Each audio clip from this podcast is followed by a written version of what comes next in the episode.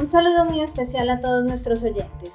Desde la Corte Constitucional queremos compartir con ustedes este espacio en el que hablaremos de algunas de las principales decisiones adoptadas por esta corporación y que con toda seguridad serán de su interés. Hoy hablaremos de una tutela que se presentó contra el Instituto Nacional de Vigilancia de Medicamentos y Alimentos, INVIMA. La madre de un menor de 12 años presentó tutela contra la entidad porque negó la autorización de importación de un medicamento que necesita su hijo para el tratamiento de la distrofia muscular de Duchenne que padece.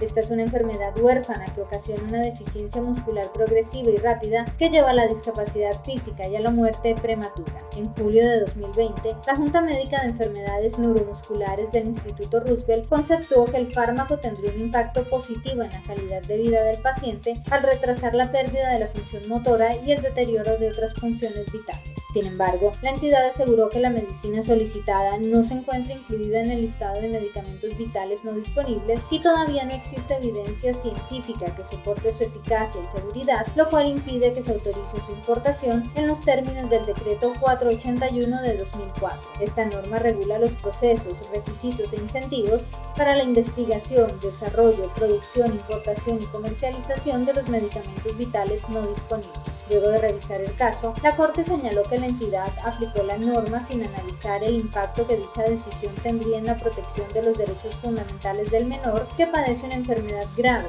y que en esa medida es sujeto de especial protección constitucional. Según el alto tribunal, el INVIMA desconoció el diagnóstico y las condiciones de salud específicas del niño. Esto implicó una demora en la autorización de importación y entrega efectiva del medicamento para contener la progresión de los efectos incapacitantes de la enfermedad. En ese sentido, explicó que por las circunstancias específicas del paciente resulta necesario en aplicar el decreto 481 de 2004 con el fin de posibilitar la autorización de importación. El fallo le dio 48 horas al INVIMA para que autorice la importación del medicamento como vital no disponible en esta y en las demás oportunidades que así lo prescriba el médico tratante. Asimismo, le hizo un llamado para que adelante todas las gestiones necesarias que permitan agilizar la importación. Una vez se autorice la importación, la EPS Sanitas tendrá 48 horas para realizar los trámites administrativos y financieros para autorizar la compra. Tan pronto se tenga el medicamento, la empresa de salud tendrá 48 horas para suministrarlo al niño. Igualmente, deberá gestionar ante el INVIMA las solicitudes de autorización de importación